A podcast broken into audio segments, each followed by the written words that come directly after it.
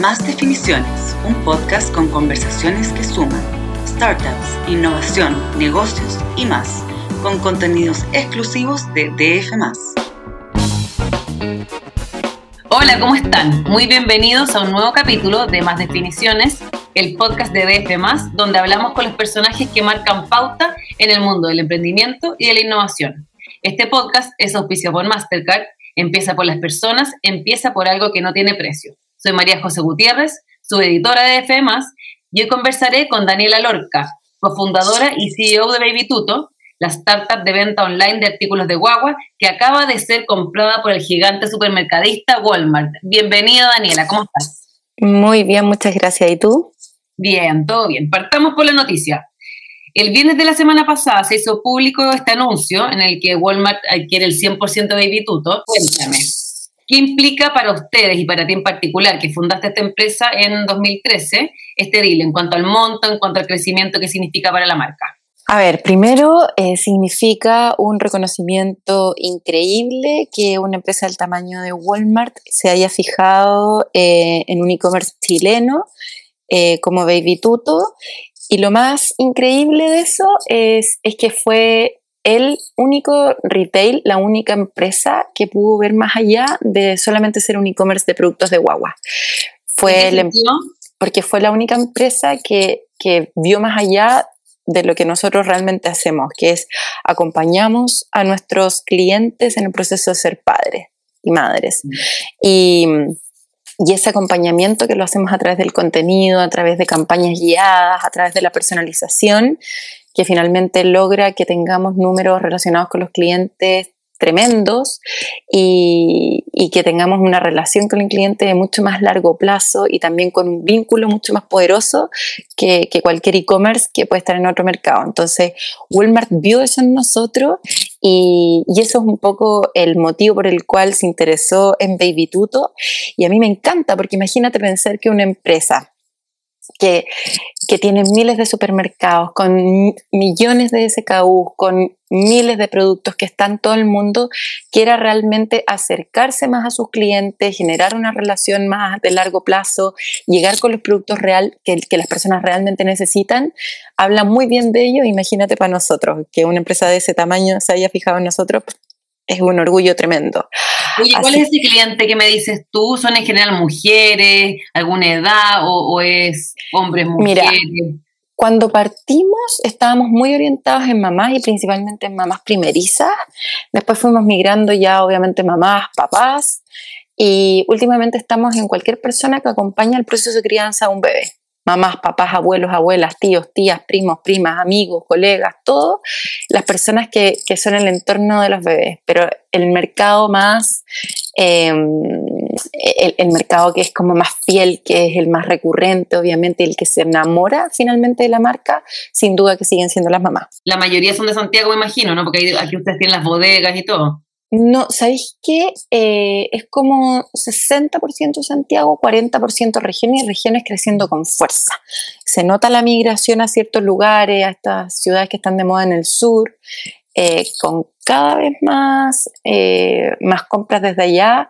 Así que yo creo que el próximo año probablemente podemos estar en 50-50. Hay una migración importante de parte de nuestros clientes este año que estamos viendo ahora principalmente en el último, en el último cuarter. Así que nada, y lo más increíble, o sea, como lo mejor de todo es que el público al cual nosotros apuntamos, que es principalmente entonces estas mamás, son las mismas personas que se hacen cargo de las compras del supermercado, de las compras de las cosas de las mascotas, de todo, ¿cachai? Entonces... Es la sinergia entonces que quieren hacer con Walmart.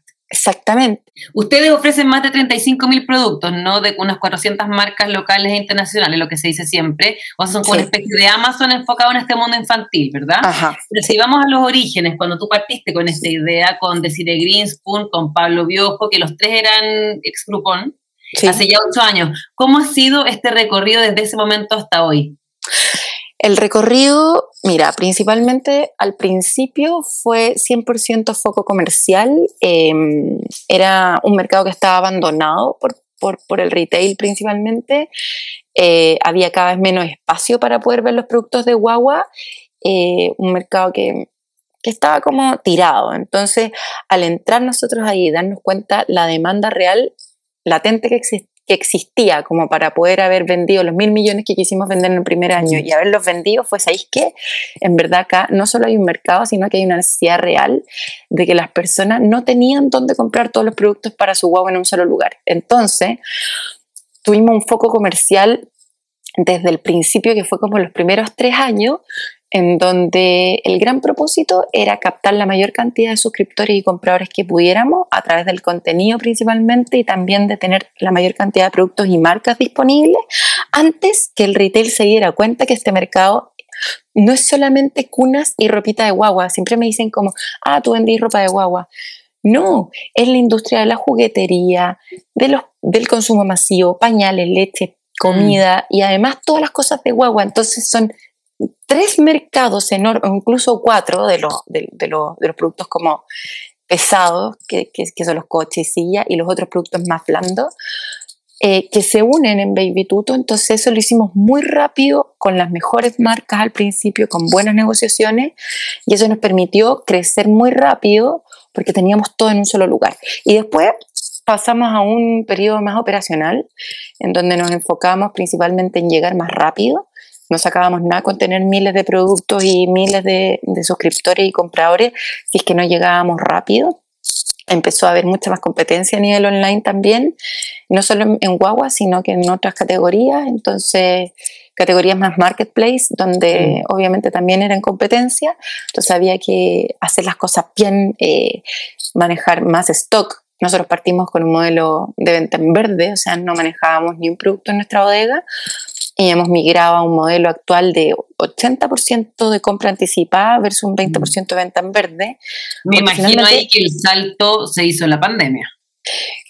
Sí, esto, pero yo te diría que esto venía en un poquito antes, donde ya, sí, porque ya la gente venía con la, con la ya la, la gente quería el producto lo antes posible y la dependencia de los proveedores en la venta en verde es algo que te limita a poder tener muy buenos tiempos de entrega. Entonces, finalmente es mejor empezar a, comprar más stock, tener los productos anticipados y lograr llegar con mejores tiempos de, promesa a todas partes de Chile. Entonces, partimos con este foco comercial, después migramos a este foco más operativo y yo me quedé esperando guagua en el 2018 y ahí como que encontré que estábamos muy operacionales todavía, como, mm. como que llevábamos mucho tiempo pegados en eso y no éramos los mejores entregando, no éramos última milla increíble, no éramos empresas así de alto nivel o reconocimiento logístico, entonces al final fue como, ¿sabéis qué? Le voy a dejar la logística, la última milla y toda la operación a las personas que realmente saben hacer esto y nuestro foco vuelve a ser comercial,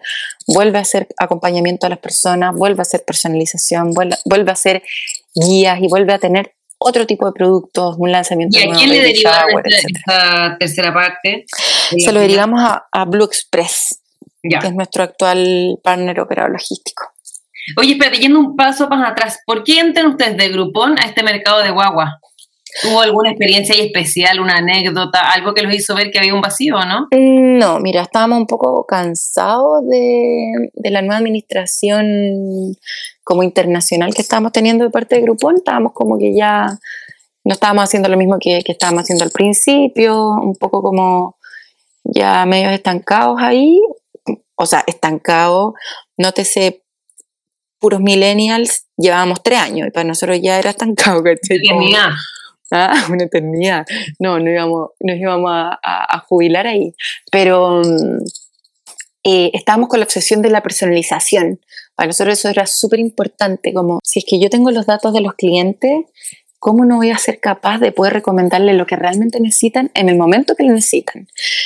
Pero finalmente eso es súper amplio em, cuando, cuando todavía estáis como pensando la idea. Entonces dijimos, ¿cuál realmente es como un mercado que esto es predecible, ¿cachai? Como que pasa mm. esto todo el rato. Y, ahí nació, o, como que surgió un poco la idea de las guaguas, principalmente porque yo estoy obsesionada con las guaguas y con los abuelos de muy chica. Siempre había querido hacer algo con las guaguas, siempre he sido súper guaguatera, me fascinan las guaguas, me encanta todo lo que tiene que ver con guagua. Y, en un viaje... La profesión era ingeniería comercial, ¿no? Ingeniería civil. Ya. Sí, y, en un viaje en donde estuvimos ahí de vacaciones en la casa de, un amigo, nos dimos cuenta como la diferencia que había en la crianza y los accesos que tenían los papás y mamás en Estados Unidos con relación a la crianza de sus guaguas versus lo que pasaba en Chile. Como la falta de accesibilidad eh, a ciertos productos, la falta de curatoría, la información había mucha información dando vuelta, distintas corrientes de crianza, distintas corrientes de educación, distintas corrientes de, todo tipo, de lactancia, todo, y siempre los dos extremos, ¿cachai? Como, no, tenéis que dar pechuga hasta que es lo más que podáis, y la otra no, porque si hay pechuga perdís tu libertad. No, es que tenéis que dormir al lado de la guagua porque fomenta el apego. No, porque después no, no es independiente para no sé qué.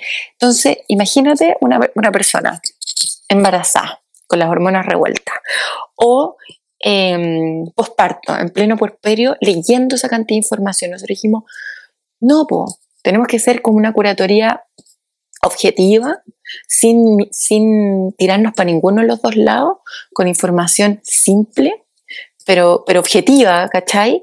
Sobre cada proceso, sobre cada semana, para poder acompañarlo. Entonces era como bien bonito el, el salirnos de grupo con toda nuestra experiencia en e-commerce, de saber cuáles eran los principales indicadores, cómo crecer rápido y todas esas cosas como básicas de una página web, para nosotros en ese tiempo básica, em, con con, algo más emocional, con, generación de contenido. Esto no es solamente un sitio web que vende cosas, sino que generar esta relación con el cliente, generar este engagement emocional, acompañar realmente a las personas y ser parte importante en uno de sus momentos más importantes de su vida. ¿Costó vender esta idea porque ustedes pasaron por Startup Chile, por el Scale de Corfo? Entiendo que después levantaron plata ahí, como 600 mil dólares en Monta Nazca. ¿Costó que pescara esto como que fuera un negocio más allá de la parte bonita de la maternidad? Mira, al principio no. Al principio entre Startup Chile, Scale y Ángeles, yo diría que fue muy fácil. Fue tan fácil que yo me confié y pensé que todos los aumentos de capital y, los financiamientos para poder soportar un crecimiento explosivo como el que nosotros estábamos apuntando y el cual habíamos definido, em, me jugó en contra porque, porque pensé que como había sido tan fácil el primer aumento de capital, con amigos y con amigos ángeles familiares, que dije, oye, esta cuestión es votada, ¿cachai? Como que simple. Claro, como el próximo año cuando necesitemos plata un mes antes me pongo a buscar y ya está. Y, no, pues. mira, ¿sabéis cuándo realmente cuesta dar el salto? Cuando estáis creciendo a buenas tasas, cuando todos tus indicadores van para arriba, por lo menos los más importantes que demuestran un crecimiento sostenido, ahí no cuesta levantar plata. A mí me costó más levantar plata en, medio, en periodos donde yo estaba estancada en donde crecer me estaba costando mucho porque el huevo de la gallina, pues como no tenía plata, no, no le podía meter más plata, no podía invertir más, no podía hacer crecer la empresa, entonces me empecé a estancar y necesitaba buscar capital y me decían, pero ¿por qué está estancada? ¿Cachai? Eh, ¿Ahí es cuando ustedes hacen este crowdfunding? Sí, o sea, nosotros tuvimos tres aumentos de capital. Entonces, el primero fue con Amigos y Ángeles, el segundo fue con Nazca y un dueño de una empresa de Andes y que fue un proceso súper difícil, que originalmente estaba pensado en entrar en el 2015 y finalmente terminó entrando entre el 2016 y el 2017. Y después, no, 2016, pero a final del 2016. Y después fue este crowdfunding, donde, donde fue el monto más alto que se estaba buscando en ese momento. Em, y, y, lo logramos. Y fueron, no, el monto eran como 600 y tantos millones. Y, fue bien impresionante, nos demoramos un poco, pero, pero lo logramos, era como la teletona, así como al último minuto, nos demoramos unos meses, partí, lanzamos en un mes difícil que era diciembre, entonces enero y febrero no pegó nada, pero entre marzo y, mayo más o menos ya terminamos de, cerrar la ronda. Y, y, eso nos permitió Em, cumplir lo que queríamos cumplir en ese momento, que era tener un nuevo showroom, cambiarnos de oficina, un lugar mucho más comercial y no tan operativo. Nosotros estábamos en el Parque Industrial de la Reina, nos queríamos ir a Las Condes, donde estaba nuestro público objetivo más importante. Em, y armar un equipo de data science, meterle un poco más fuerte a marketing, desarrollar productos de marca propia, como varios, varios hitos que queríamos cumplir y, fue súper bueno porque logramos levantar esta plata, empezamos a desarrollar todos estos hitos y después finalmente llegó la pandemia, que fue el gran impulso que nos, que nos logró posicionar. Eh, claro, los pilló bien parados. nos pilló súper bien parados con un equipo bien sólido, con plata, ¿cachai? Como mm. haciendo las cosas bien. Siempre fuimos como, como, nuestra historia fue súper hostil porque logramos hacer cosas bien impresionantes con poca plata, con pocos recursos. Entonces esta pandemia que nos fue una inyección de capital de compradores baratos al principio, em, de tráfico, de todo, fue impresionante. Estábamos súper bien capacitados, lo hicimos increíble. Eh, en 2019, antes de la pandemia, se hablaba en notas de prensa, en entrevistas, de que ustedes igual estaban siempre esperando una posible venta, una fusión que les permitiera seguir creciendo. ¿Qué otras oportunidades hubo en el camino antes de que llegara esta de Walmart? Es que, ¿sabéis qué, María José? No fue solo en el 2019. Esto es lo que, lo que yo le explicaba a mi, la historia que les contaba a mi equipo el otro día cuando les comuniqué la fusión con Walmart. Cuando partí el discurso, les dije, mira, nosotros partimos tres socios no solo con el sueño de acompañar a los padres en el proceso de crianza, em, sino que también con el sueño de algún día poder vender la empresa. Y no venderla para salir y como para decir, ay, eh, vendí la empresa y ahora voy a hacer otra cosa y cosas así, sino que vender la empresa porque nosotros sabíamos, desde ese momento la dificultad que es armar un e-commerce en Chile sin el apoyo, por ejemplo, financiero, eh, como, como el que tiene Walmart, ponte tú, de en recursos, en activos, en miles de cosas, para realmente esto poder llevarlo a un siguiente nivel y, y tener este nivel de relación con los clientes, de anticiparse a lo que ellos realmente quieren, con un trabajo real, bien pensado, no solo en las guaguas, sino que en un montón de mercados. Y esto lo pensamos desde el principio. Siempre dijimos, de hecho, todos los aumentos de capital, cuando nos preguntaban los inversionistas, oye, ¿y, a qué apuntan? Como cuándo voy a recibir utilidades. Y la respuesta siempre era, nunca voy a recibir utilidades porque esta empresa se va a vender. En algún momento se va a vender, porque lo estamos haciendo bien, porque va a llegar una, una empresa que va a ver lo que hemos logrado con tan poca plata, con tan pocas personas en todo este tiempo. Y estoy segura que se va a vender. Entonces, Em, esto fue un sueño y fue algo que decreté al principio. Y yo creo que cuando uno lo tiene así de decretado, las cosas pasan. No te voy a decir que lo pasé bien en el camino, o sea, hubo momentos en donde estuve a punto de tirar la toalla, pero cientos de veces, y así como tirar la toalla, termina en la, clínica también estrés. Me basta decir que yo soy la única socia fundadora que sigue trabajando, los otros dos salieron, imagínate todo ese proceso. Em, fue, un, fue, un, camino súper duro, súper difícil. Eh, con un norte claro. Pero con un norte claro, sí, y bien porfiada, ¿cachai? Como me mantuve súper perseverante con la cuestión, tan aferrada al propósito de que la cuestión de lo que estábamos haciendo estaba bien y que esto eventualmente se iba a vender. Y, y, y, finalmente vi en la pandemia eh, la oportunidad, al haber posicionado a Baby Tuto tan bien como lo posicionamos ese año, de, de buscar un potencial comprador en un momento que para nosotros era el mejor. Y así fue. Estamos conversando con Daniela Lorca, que es cofundadora y CEO de Baby Tuto en Más Definiciones, un podcast auspiciado por Mastercard. Empieza por las personas, empieza por algo que no tiene precio. Daniela, ya, entonces estas conversas cuando parten en la pandemia, ¿cuál fue el anzuelo que les tiró Walmart o, cómo fueron esos primeros, esas primeras conversaciones a este proceso que me imagino que no debe haber sido corto ni fácil de negociación con ellos? Es que el proceso lo empecé yo, entonces yo busqué una empresa que había recién vendido, ayudado en el proceso de venta de, una, de unos amigos, de Art Daily, se había vendido esta empresa y conversando con uno de los socios fundadores me dice, Dani, ¿sabes qué? Te recomiendo esta empresa, se llama Landmark y Alantra, que se dedican a M&A. Y, y Espérame, con, ¿conversaste con uno de los de Art Daily? Sí, con el David Azael.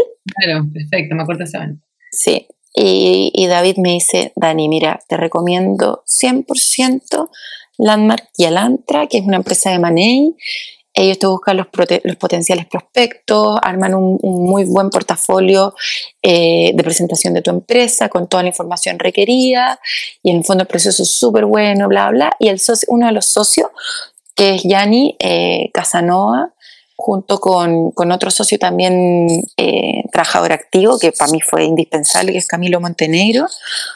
Em, nada, pues me, junté con ellos en plena pandemia y les dije, oye, ¿sabes qué? Mira, esto es esto es lo que hemos logrado hasta el momento. Me interesaría ver la opción de, de, hacer alguna, alguna fusión con alguna empresa, que alguien me compre. Bueno, y empezaron las conversaciones con ellos principalmente. Estuvimos desde junio del año pasado preparando la presentación de la empresa hasta diciembre. Tuvimos seis meses preparándola y en diciembre. a Walmart o tocaste más fuerte en ese minuto? No, entonces entre junio y diciembre armamos el portafolio. Diciembre dijimos, no, ¿sabéis qué? Es una mala fecha para salir. Esperamos marzo y en marzo, ¡pum! Lo tiramos a todos los que nosotros creíamos que podían picar. Las empresas como que realmente podían ver en Baby Tuto eh, un potencial, ¿cachai? Que querían el camino corto, que querían, no sé, ver lo que finalmente vio Walmart, ¿cachai? Que es esta relación con las mamás, que son las mujeres las que la mayor parte de las veces tienen el poder de decisión de comprar en la casa. Eh, o sea, siempre pensaste en un retailer más que irte ponte tú a, alguien que te financiara, porque también te daba la opción de levantar sí. Este año hubo como un boom bien grande en, la levantada. Sí. Siempre busqué una empresa eh, que hiciera como más, eh, que encajara muy bien con Bebituto. Eh, ya fuera en el mercado puntual de las guaguas como más retail, ¿cachai? Y eso para mí era como lo que yo más, más veía. No veía tan cercano un, fondo de inversión ni un family office, como que para mí eso era un camino entre medio, ¿cachai? Y, yo no quería todavía no estaba muy dispuesta a ese camino entre medio de, de, que te compran el 60%, ellos controlan, tú te quedas ahí, pero no conocen muy bien tu negocio.